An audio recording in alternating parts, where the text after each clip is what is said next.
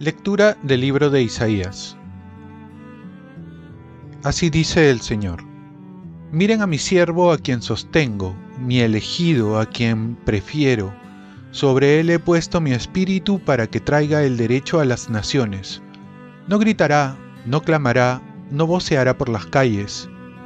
La caña resquebrajada no la quebrará ni apagará la mecha que apenas arde.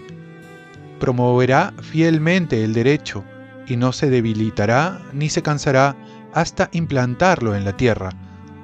Los pueblos lejanos anhelarán su enseñanza. Yo, el Señor, te he llamado según mi plan salvador. Te he cogido de la mano. Te he formado y te hice mediador de un pueblo, luz de las naciones, para que abras los ojos de los ciegos, saques a los cautivos de prisión y del calabozo a los que habitan las tinieblas. Palabra de Dios. Salmo responsorial. El Señor bendice a su pueblo con la paz. Hijos de Dios, aclamen al Señor, aclamen la gloria del nombre del Señor. Póstrense ante el Señor en el atrio sagrado.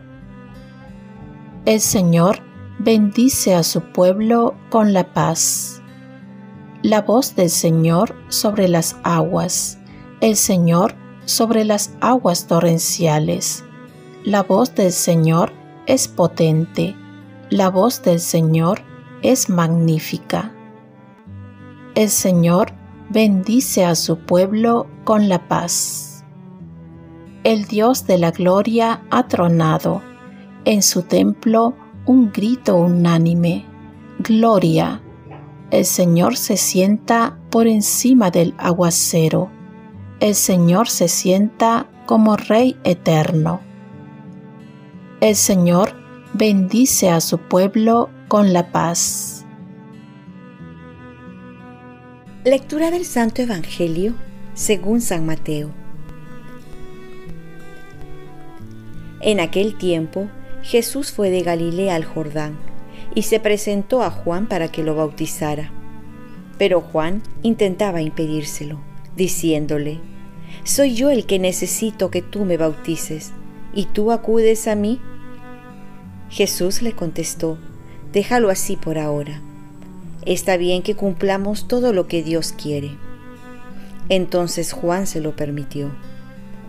Apenas se bautizó Jesús, salió del agua, se abrió el cielo y vio que el Espíritu de Dios bajaba como una paloma y se posaba sobre él.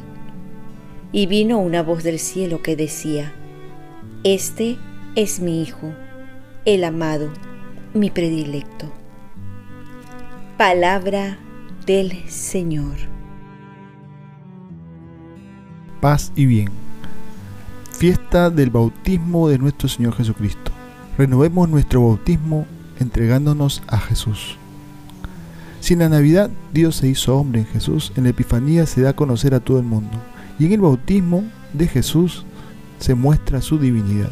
Jesús se bautiza no por lo que necesita, sino porque quiere solidarizarse y compartir plenamente las expectativas y esperanzas del pueblo judío, invitando con su ejemplo a entrar en el plan salvífico. Con el bautismo de Jesús se termina el tiempo de Navidad y se inicia de modo solemne la misión salvadora, haciendo ver que Jesús es verdadero hombre y verdadero Dios.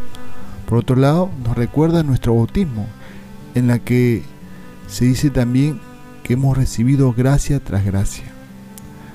No solo bautizándonos con el agua, sino con el Espíritu Santo, que es el protagonista principal para traernos la gracia de Dios. Aunque fuimos bautizados en el nombre del Padre, el Hijo y el Espíritu Santo, esto nos da la gracia de ser hijos en el Hijo. Por lo tanto, nos recuerda que hemos sido sumergidos para morir al pecado y resucitar con Cristo para una vida nueva. Hemos nacido como hombres nuevos y además hemos sido consagrados a Dios. De esta manera, por el bautismo se nos ha perdonado también el pecado original. Dios ha venido a vivir en nosotros y se nos ha abierto las puertas del cielo.